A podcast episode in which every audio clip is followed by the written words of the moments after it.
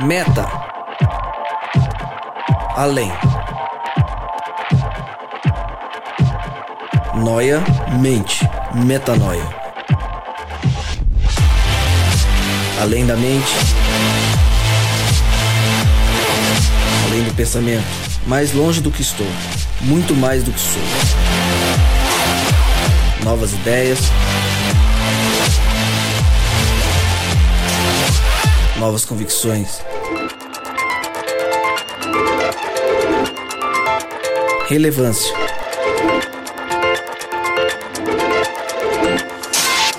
Plenitude. A busca pelo ideal.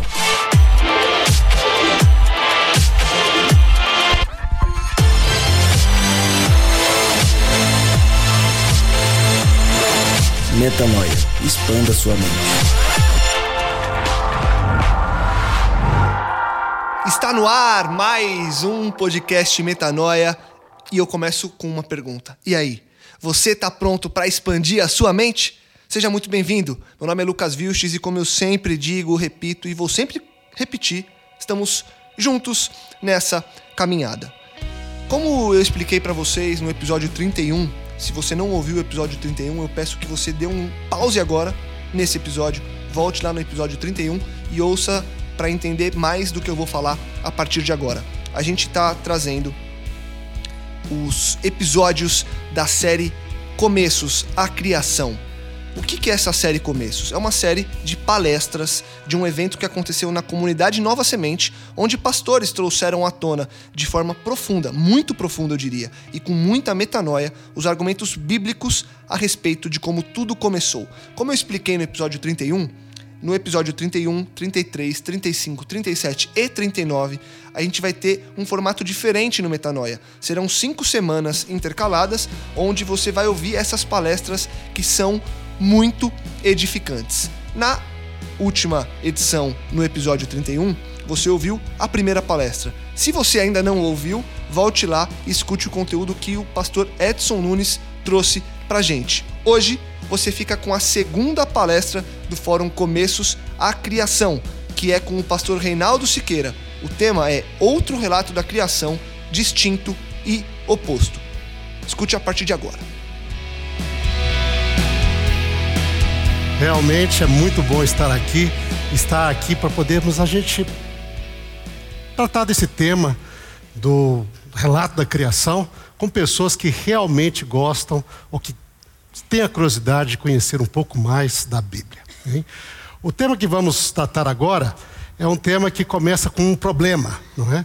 E eu creio que ali nós vamos acompanhar ali, eu vou usar o, projeção para que vocês possam acompanhar com detalhe um pouco aquilo que nós vamos levantar e conhecer a dimensão deste pequeno problema que esperamos poder juntos aqui encontrar algumas possíveis soluções para esse problema. Né?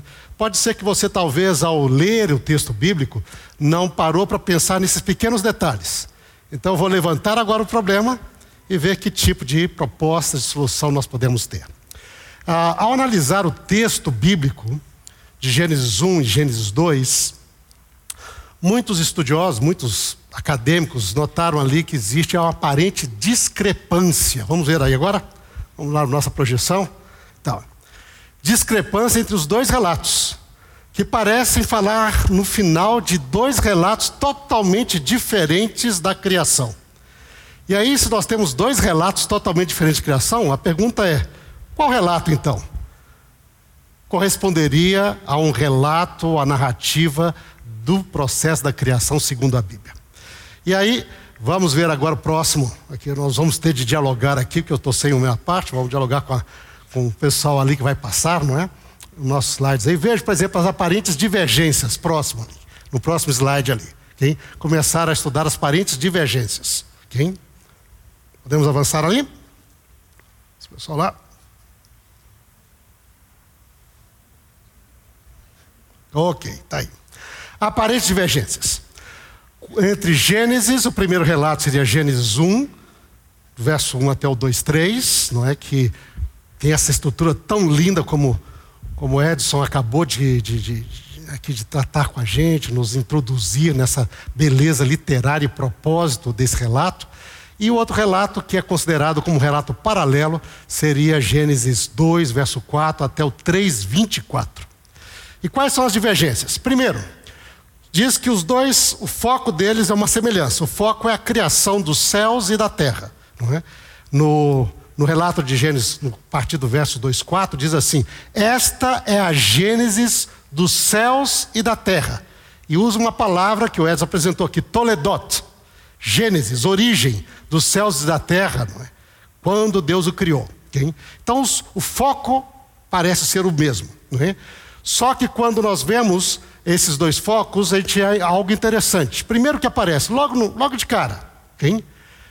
Essa, ele enfatizou bastante aqui. O, nós temos uma ênfase nos dias da criação em Gênesis 1.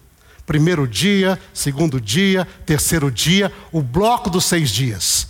Uma ruptura, o sétimo dia em destaque, não é? Quando nós olhamos o relato de Gênesis 2, a partir do verso 4, ele não fala de dia nenhum. Na verdade, fala de um dia. A expressão que você lê lá na sua Bíblia, se você for abrir sua Bíblia em Gênesis 2,4, convido você, se tiver sua Bíblia, a abrir comigo. Diz assim: quem? Esta é a Gênesis, a origem dos céus e da terra, quando foram criados. Literalmente no texto diz assim: no dia em que Deus criou, os criou. E fala somente de um dia. Hein? Um dia. Hein?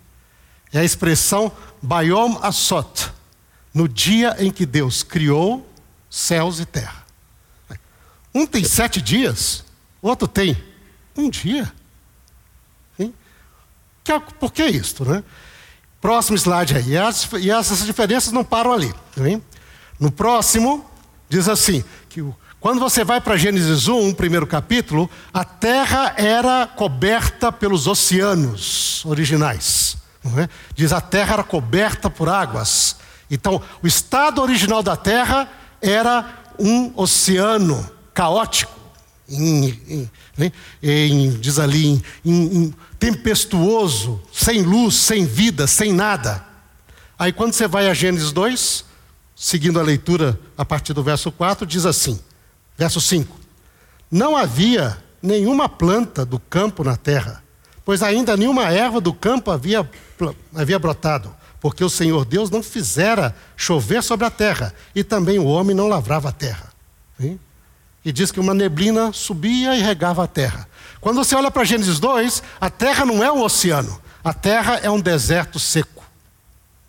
Um é oceano, o outro é um deserto seco, sem planta nenhuma. Na sequência diz: a criação de Gênesis capítulo 1 tem um escopo bem cósmico também, além do foco na terra.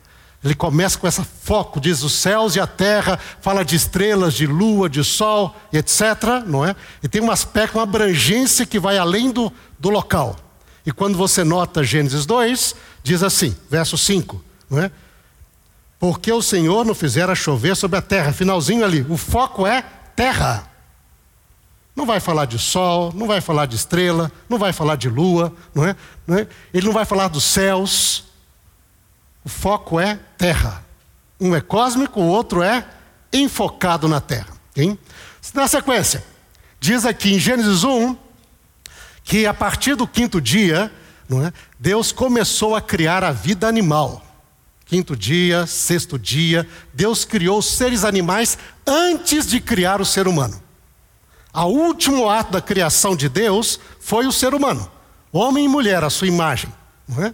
Agora, quando você vai ao relato de Gênesis 2, a partir do verso 4, não é? Diz, o foco primeiro descreve a criação do ser humano. E depois dos animais. Olha, diz aqui, não é? Então Deus formou o homem, é? verso 7, ao homem do pó da terra, lhe soprou nas narinas o fôlego, e o homem passou a ser um ser vivente. E depois diz, e ele colocou, ele no, no Éden, o jardim que havia formado, deu ordem para ele cuidar do Éden, não é? E depois que acabou tudo isso, diz: olha, essa árvore que está aqui do conhecimento do bem e do mal, você não vai comer, das outras você pode comer, tudo tranquilo, etc. Aí, bom, o homem está aqui, está no Éden, está etc., mas está sozinho. Aí diz, então vou fazer uma auxiliadora para ele. Aí diz que, e daí Deus, aí vem o verso, né? no verso 19. Hein? Diz: O homem está só, falhei uma auxiliadora, verso 18. Aí no verso 19 diz: Havendo, pois, Deus formado da terra todos os animais, os trouxe ao homem para ver como o homem ia dar nome para eles. Que nome ia dar? Então, notem: primeiro a criação do homem, depois a criação dos animais. Mas, peraí, qual que é? Um veio antes? Quem veio antes? Mais um aspecto interessante nesses dois. Próximo, ainda né, nós temos algumas outras divergências. Quando você nota o relato da criação em Gênesis 1, os animais são parte de um plano cósmico de Deus. Eles se integram com as plantas, com o ser humano, com tudo mais, dentro desse aspecto bem amplo da criação. No entanto, quando você nota em Gênesis 2, os animais, o restrito deles está foco é para servir basicamente de companhia para os homens, para o ser humano, para o homem. Então, um aspecto cósmico, um aspecto bem focado no ser humano. Um outro relato. Né? É, em Gênesis 1, quando Deus termina de criar o homem, diz: E governe ele sobre, sobre os animais do campo, sobre os animais mais selváticos, sobre toda a terra. Objetivo do homem, ele tem autoridade para governar sobre toda a terra. Enquanto você vai para Gênesis, no verso, relato de Gênesis 2, 4 adiante, no 15 a 7, Deus coloca o homem para cuidar de um jardim. Cuidar e lavrar. O aspecto é ali, o jardim. E aparentemente o homem não deveria nem sequer sair deste jardim. Se você ler o texto. Então, aí um outro aspecto dá uma aparente divergência. Ainda não acabou aqui, tem algumas mais. Próximo slide. Diz aqui: a mulher em Gênesis 1 é criada simultaneamente com o homem. E esse é um foco muito importante no texto. Diz assim: façamos o homem à nossa imagem, a imagem, a nossa semelhança. E Deus criou o homem, a sua imagem, conforme a sua semelhança. Homem e mulher os criou. Né? Relato aqui ao tempo. Agora, já em Gênesis 2, não. O homem é criado primeiro, depois o homem dá nome aos animais, não é? E os animais não tinha mulher ainda, ele viu que estava sozinho, não é? E daí diz: puxa vida, que negócio é esse? Que, é? E daí diz que Deus então cria a mulher depois de ter colocado o homem no jardim, depois de ter dado ordem para ele lavrar o campo, depois de ter trazido os animais, depois de dar nome aos animais, e aí finalmente vai criar a mulher que cria depois do homem e a partir do homem. Diz, tomou uma costela e fez e a transformou numa mulher. Então, bastante disparidade nesse aspecto também, não é? No, e no relato de Gênesis 1, não se dá nome a nenhuma criatura. Não se dá nome, não se menciona a nomear nenhuma criatura. Somente Deus chama as criaturas por seu, sua espécie. Os animais os peixes do mar, as aves do céu, não é? O, os animais do campo, os répteis, mas não se dá nome. Já em Gênesis 2, a partir do verso 4, há uma ênfase em dar-se nome. Diz que Deus trouxe os animais e o homem deu nome para cada animal. E o nome que ele deu, esse foi o nome do animal. E não somente ele vai dar nome aos animais, mas menciona também o nomear, o ato de nomear a mulher também, que não aparece no outro relato de Gênesis. Okay? E próximo slide, creio que estas são as nossas últimas divergências. Né? É,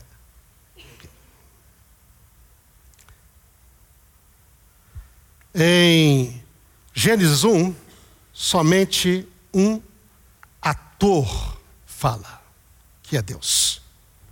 E disse Deus: haja luz, ouve luz. E disse Deus: Vamos separar as águas. E disse Deus, etc., cada dia, façamos o homem a nossa imagem, que ele tenha domínio sobre os peixes do mar, sobre as aves dos céus. E no primeiro relato de Gênesis 1, 2 a 3, somente Deus fala. Já no relato de Gênesis 2 a 4, fala Deus, fala o homem, hein? depois a mulher fala, dialoga, o animal fala, a serpente. Né? Nós temos pelo menos quatro a, atores da narrativa que falam. Hein? E inclusive Deus dialoga com o homem, dialoga com a mulher, não é? Então, existe quatro atores que falam, enquanto que Gênesis 1, somente um fala. Hein?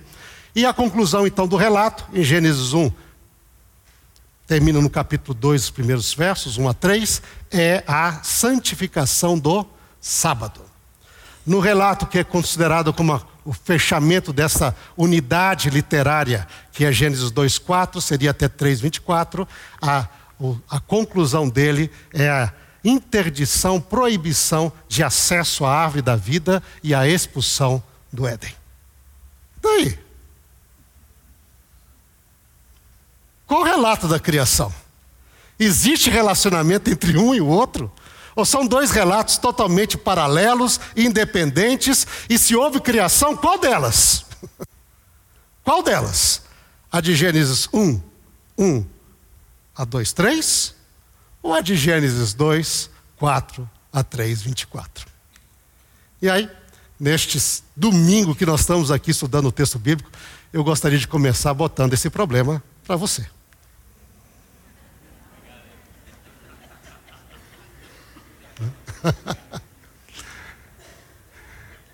pois bem, bom, eu não vim aqui simplesmente para trazer um problema para vocês, né? mas também aqui onde nós dialogarmos, tentarmos aqui encontrar possível avenidas de solução, ou possíveis avenidas de solução para esse problema.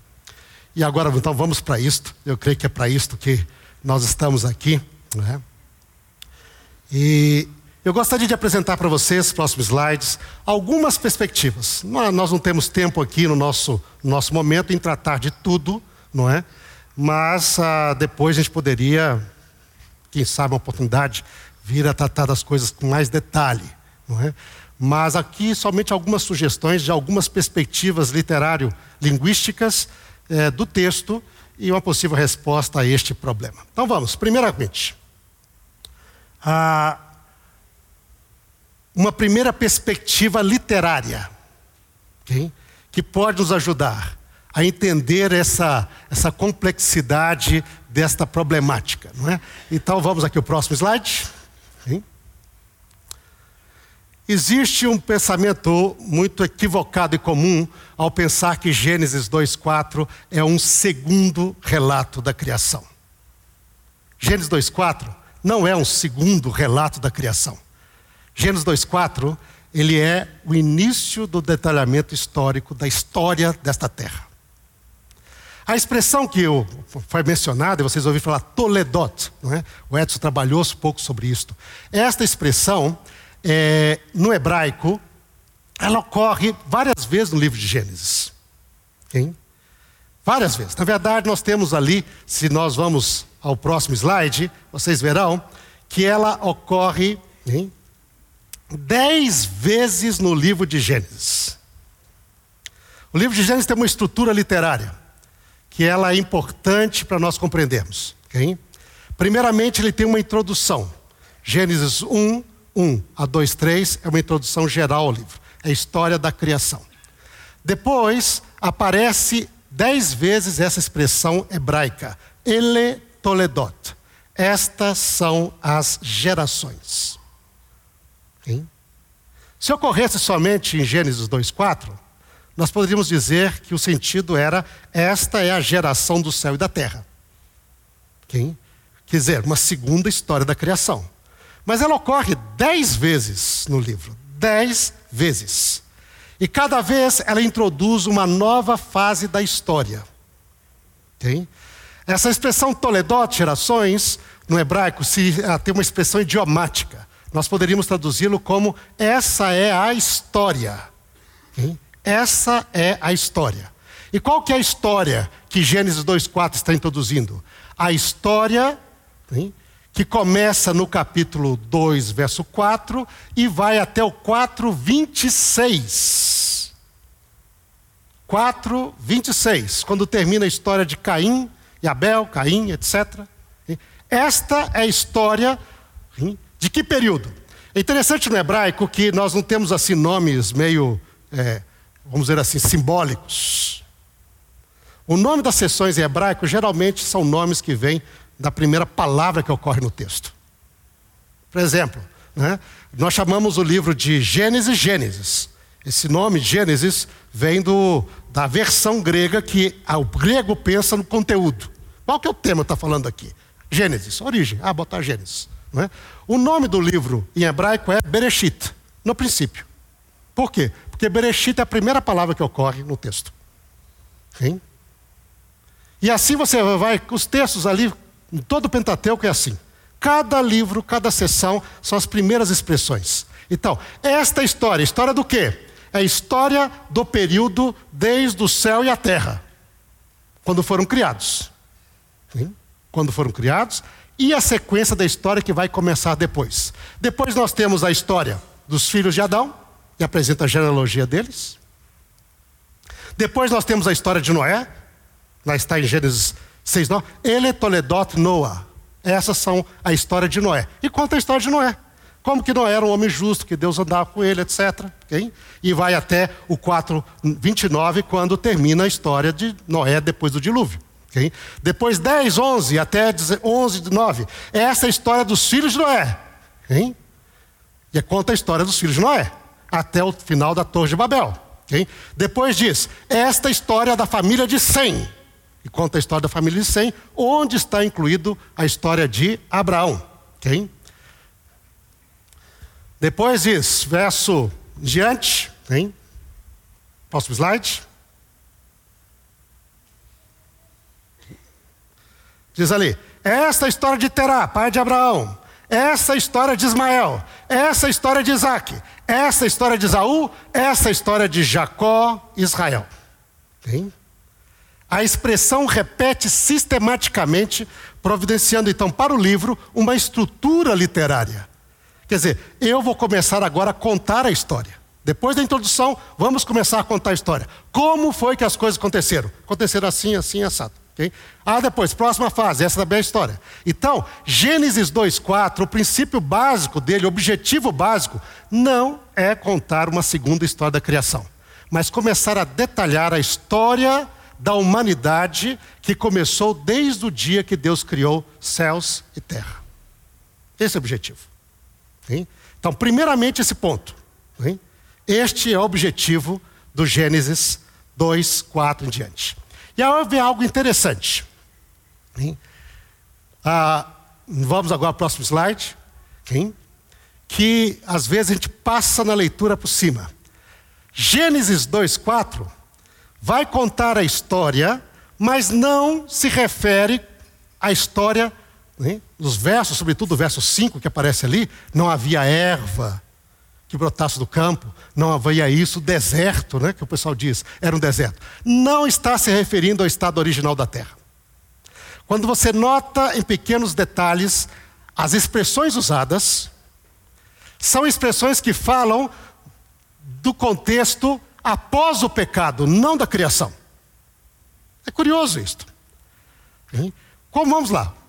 Pega sua Bíblia comigo, vamos ler Gênesis 2, verso 5. Então, essa é a história que começou dos céus e da terra, do tempo que Deus criou. Hein? Quando começou? Hein? História do quê? O que, que a história é essa? Nos diz ali. Então, o texto vai descrever o estado original da terra antes do pecado, como entrou o pecado e como isso afetou a família humana, terminando com a história de Caim e Abel. Okay? Por que, que essa, por que estamos fazendo essa ênfase aqui? Por causa do seguinte, notem bem, próximo slide, vamos ler prestando atenção nessa, agora já são algumas observações linguísticas, não tanto literárias. Literária estrutura do livro de Gênesis, dividido em sessões históricas, mas agora um aspecto linguístico. Veja bem, diz assim: não havia nenhuma planta do campo na terra. Okay? Planta do campo. No hebraico, siar hassadeh. Siar hassadeh, na língua hebraica, não se refere a alface, não se refere a arbusto, não se refere a uma árvore com fruta, não se refere a nada disso. A expressão siar hassadeh se refere a espinho, a brolho. A expressão siar hassadeh quer dizer espinhos. Ele diz: quando Deus criou os céus e a terra, não havia espinhos e abrolhos na face da terra. Hum? Cardos e abrolhos. E a mesma expressão vai aparecer semelhante, especificado assim, na expressão cardos e abrolhos, que vai aparecer na maldição depois do pecado. A terra vai produzir cardos e abrolhos. Essa expressão hebraica, se arraçadê, fala desse tipo de vegetação. Então ele está dizendo: olha, esta é história dos céus e da terra, quando Deus os criou. Quando Deus os criou, não havia tipo de praga do campo, abrolhos e cardos, espinhos. Não haviam isto. Okay? Depois, próximo slide. Então diz ali: e a erva do campo. A expressão erva do campo, ela aqui, ela se refere ao paralelo entre Gênesis 3:18, onde aparece a mesma expressão erva do campo, dizendo, notem bem, se nós vamos a 3:18. Ela também produzirá cardos e abolhos, é o Siar Sadê, e tu comerás a erva do campo. A erva do campo. Então ele diz aqui: Voltando a 2,5, diz assim: hein? Não havia nenhuma ciarraçadeira na terra, pois ainda nenhuma erva do campo havia brotado, porque o Senhor, hein? diz ali, continuando. Próximo slide. O Senhor ainda não, feito, não havia feito chover sobre a terra. Okay? E a expressão no hebraico de rimitir al-haaretz e essa expressão que ocorre aqui vai aparecer lá em Gênesis 7, 4 e versos 10 também, quando Deus, na época de Noé, fez chover sobre a terra. Okay? Então você tem, Deus ainda não havia feito chover sobre a terra. Okay? E não havia homem para lavrar, próxima expressão. Não havia homem para lavrar o solo. Okay? E é curioso que nesse conjunto todo, também aqui, a expressão lavrar, avad, hadamá, ela se refere à maldição do homem, você vai lavrar o solo para comer. Okay? Então, Gênesis 5, ele diz assim: essa é a história dos céus e da terra antes que houvesse esses aspectos. Cados e abrolhos. Erva do campo, que vai ser o alimento básico do homem, quem? Antes que Deus fizesse chover sobre a terra e antes que o homem precisasse obrigatoriamente trabalhar a terra com o suor do seu, seu do seu rosto para poder comer. Então, essa é a história de como as coisas começaram antes dessas coisas acontecerem. Então, o, é curioso isso, porque Gênesis 2,5 ele se refere para o futuro e não para o passado. Ele está se referindo para a criação, está se referindo para as coisas que aconteceram no futuro. Então, houve um período da história da Terra que isso não tinha. E eu vou contar esse período. E vou explicar para vocês como foi que isso passou a acontecer. Como que cados e abortos vieram. Como que nós tínhamos que comer agora a erva do campo. Como que agora você tem, tem chuva, o dilúvio. Hein? Como que nós precisamos suar para poder nos manter. Então, esse é o objetivo de Gênesis 2,5. Contar essa história desde o princípio e contar como as coisas mudaram. Okay? É, outro aspecto literário interessante, talvez, próximo slide, que nós poderíamos analisar, é o aspecto. Veja, a, a proposta de vários dos de, desses acadêmicos seria assim: são dois relatos independentes, então são dois relatos provavelmente mitológicos, tem nada a ver com a origem do céu da terra. Tanto assim que preservaram dois relatos opostos entre si ali. Okay?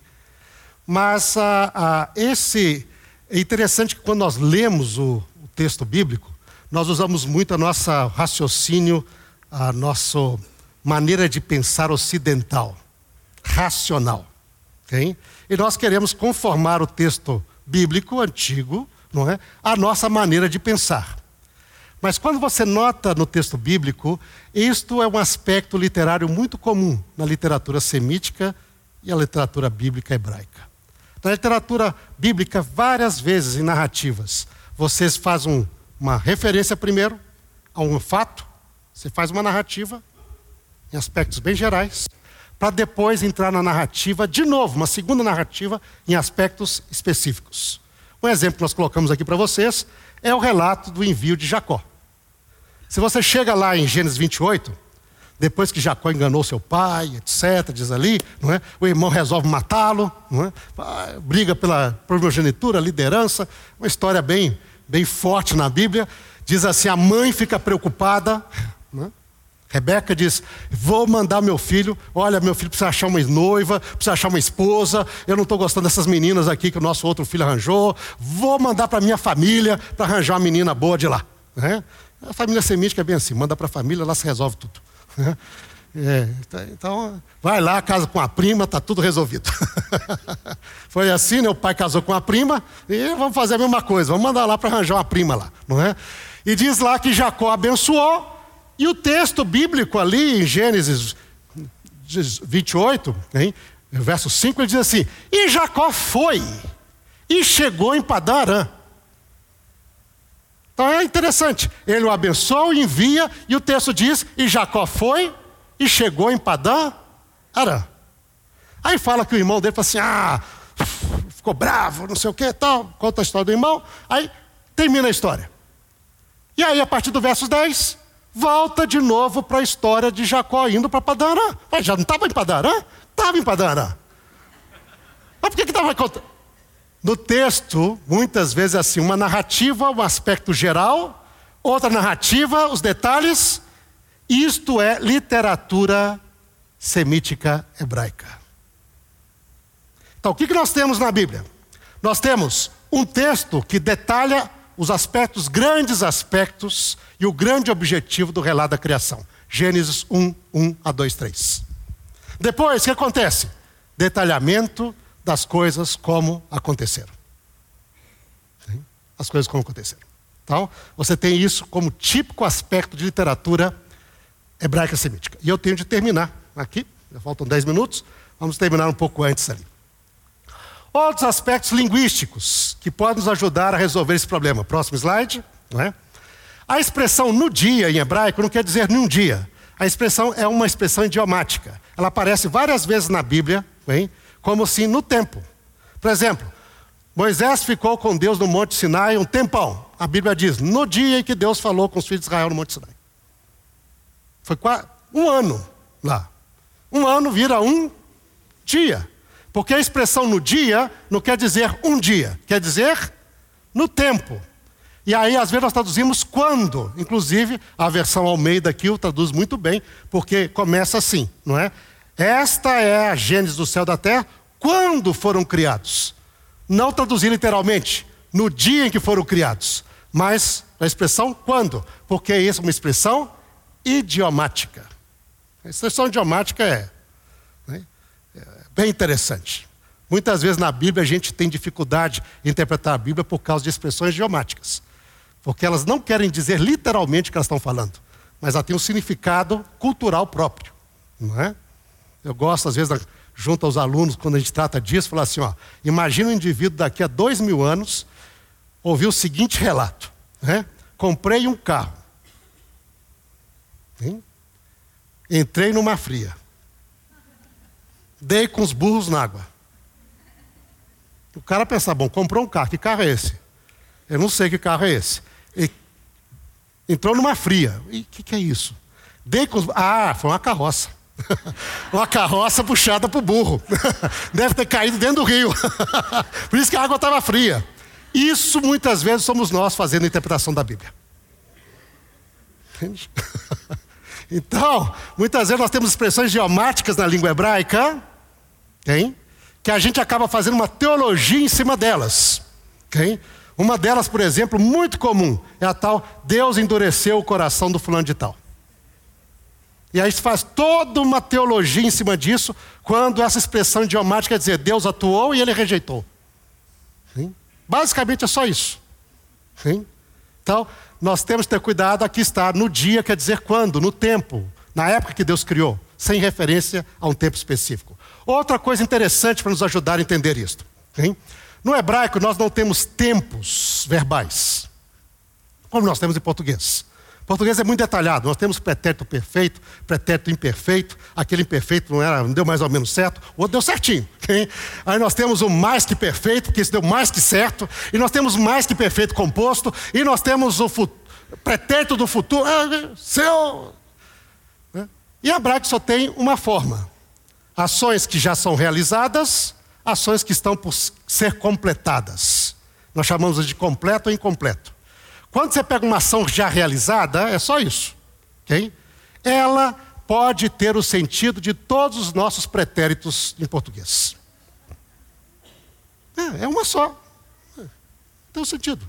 Então, como é que eu vou saber qual sentido que eu vou dar? Depende do contexto. É uma língua muito contextual. Então, quando diz, por exemplo, e a tradução aqui novamente foi boa, okay? na Almeida aqui, no verso 19. Hein? Porque muitos, lendo, ele traduz como se fosse uma sequência somente ali. Deus criou o homem, formou o homem, agora Deus criou os animais e trouxe para os homens fazer. Então é uma coisa depois do outro. Se eu coloco o pretérito mais que perfeito, diz: havendo Deus formado os animais que ele formara, ou que havia formado, não quer dizer que é uma sequência temporal. Eles podem ter vindo antes do homem. Deus trouxe os animais que ele havia formado, que ele havia criado. Okay? Então, aqui diz: né, é, havendo Deus formado os animais, aí trouxe o homem. Okay? Pode ser muito antes da parte. Isso é um outro aspecto linguístico da tipo do hebraico. Okay? E por fim, então, a, a, questão de dar nomes. Sabe que essa questão de dar nomes é algo bem interessante. Né? Aqui diz, o homem deu nome aos animais, o homem deu. Né? E até alguns dizem assim, ah, deu nome à mulher para dizer que ele é que domina. Mas quando nós olhamos o texto, o propósito do texto não é dar nome aos animais. O texto começa, e Deus viu que o homem estava sozinho. Não havia uma companheira que lhe fosse igual. Então ele diz: Não é bom que o homem esteja só. Eu lhe farei uma Ezer Kenegdo, uma auxiliar ao mesmo nível dele, uma companheira, uma amiga, alguém que vai estar junto. É? E é curioso aqui, porque no relato de Gênesis 2, o objetivo é mostrar que a mulher, contrário do outro, a mulher foi criada simultânea. Bom, pode ser, é, é, o texto bíblico diz assim. Isso porque os dois são iguais, os dois são a imagem de Deus. Mas essa criação foi especial. Simplesmente o homem não abriu os olhos e viu a mulher do lado dele. O homem teve de desejar, almejar, sentir falta. Deus provocou isso a propósito. E ele diz: traz os animais para que dê nome, e quando o homem dá nome, o texto é bem enfático. E ele viu que não havia ninguém semelhante a ele. Todos os animais haviam um macho e uma fêmea havia companheirismo. Ele estava só, sozinho, e não havia. E quando ele sentiu falta, aí Deus diz: agora está no ponto. agora está no ponto. Aí diz que Deus tira da parte dele e transforma essa primeira experiência de genética, manipulação genética da história da humanidade. De um osso se transforma no outro ser. Às vezes no passado, não sei se é possível. Hoje, com a nossa manipulação genética, sim. Sim. Sim. sim. Lhe traz um ser, quando apresenta, é curioso ver, porque é um clímax. É? Quando ele apresenta a mulher ao homem, o homem não fala, ele canta. A primeira poesia da Bíblia está ali. Ah, e a expressão hebraica é assim mesmo. Ufa! Uau! Até que enfim, Senhor! Até que enfim! Essa é osso dos meus ossos. Hein? Portanto, será chamada varô, porque do varão foi tirado. Ele canta de alegria. E aí termina o texto dizendo: E aí Deus disse. É isso que eu quero. Esse relacionamento de desejo, de ansiedade, de realmente companheirismo, desse amor que sente falta. Hein? Por isso o homem deixa seu pai e sua mãe e une a sua mulher e os dois se tornam uma só carne. E aí vem uma expressão muito importante. Porque Gênesis 1 diz que eles foram criados à imagem de Deus. Gênesis 2 diz: eles são realmente, perfeitamente a imagem de Deus quando os dois estão unidos em amor. E usa a expressão que é usada para Deus na sua natureza. Ouve, ó Israel, o Senhor é o nosso Deus. O Senhor é errado. Um. E diz aqui: deixa o homem, seu pai e sua mãe, se une, cola da vaca, a sua mulher, e os dois se tornam Bassar errada. A mesma palavra usada para Deus é usada para o casal que vive em amor um com o outro. Isso quer dizer que é nesse relacionamento que está o clímax da imagem de Deus na humanidade.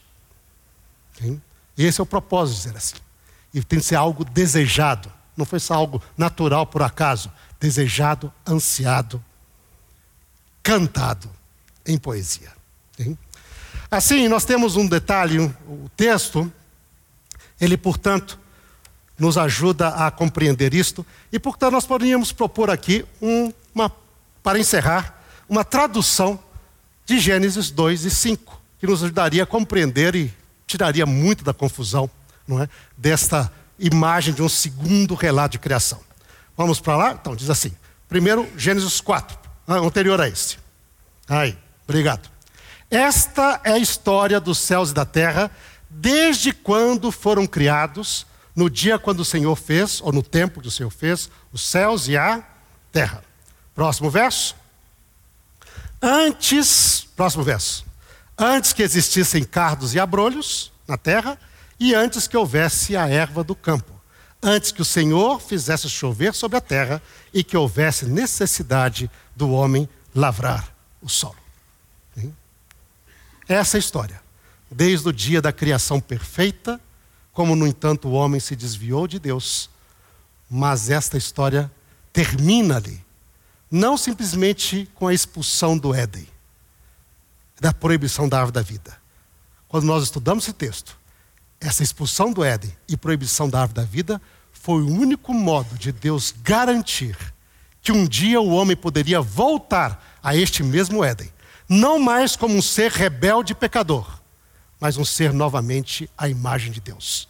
Proibiu que perpetuasse a situação de rebelião, o exilou dessa presença local para, através de toda a Bíblia, exercer o seu grande plano de redenção, a fim de um dia, como diz Apocalipse, voltar novamente a esse mesmo Éden, diante do mesmo Deus, para viver de maneira ainda mais intensa o relacionamento de alguém criado à imagem e semelhança do Criador. Bom dia para você.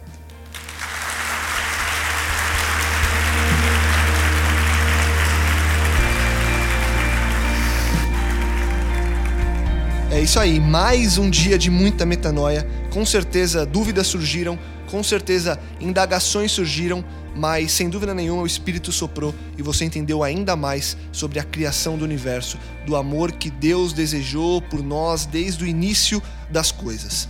Lembrando você que ainda vai ter muito mais conteúdo dessa série Fórum Começos à Criação para você escutar. O próximo episódio que vai ter esse conteúdo é no Metanoia 35 então, semana que vem, no episódio 34, a gente volta com a nossa reunião de costume e no 35 você ouve mais metanoia, mais Fórum Começos à Criação. Lembrando, como sempre, que toda terça às 8 da noite um novo episódio é lançado. E não se esqueça que você pode acessar nossos conteúdos direto do nosso site, portalmetanoia.com.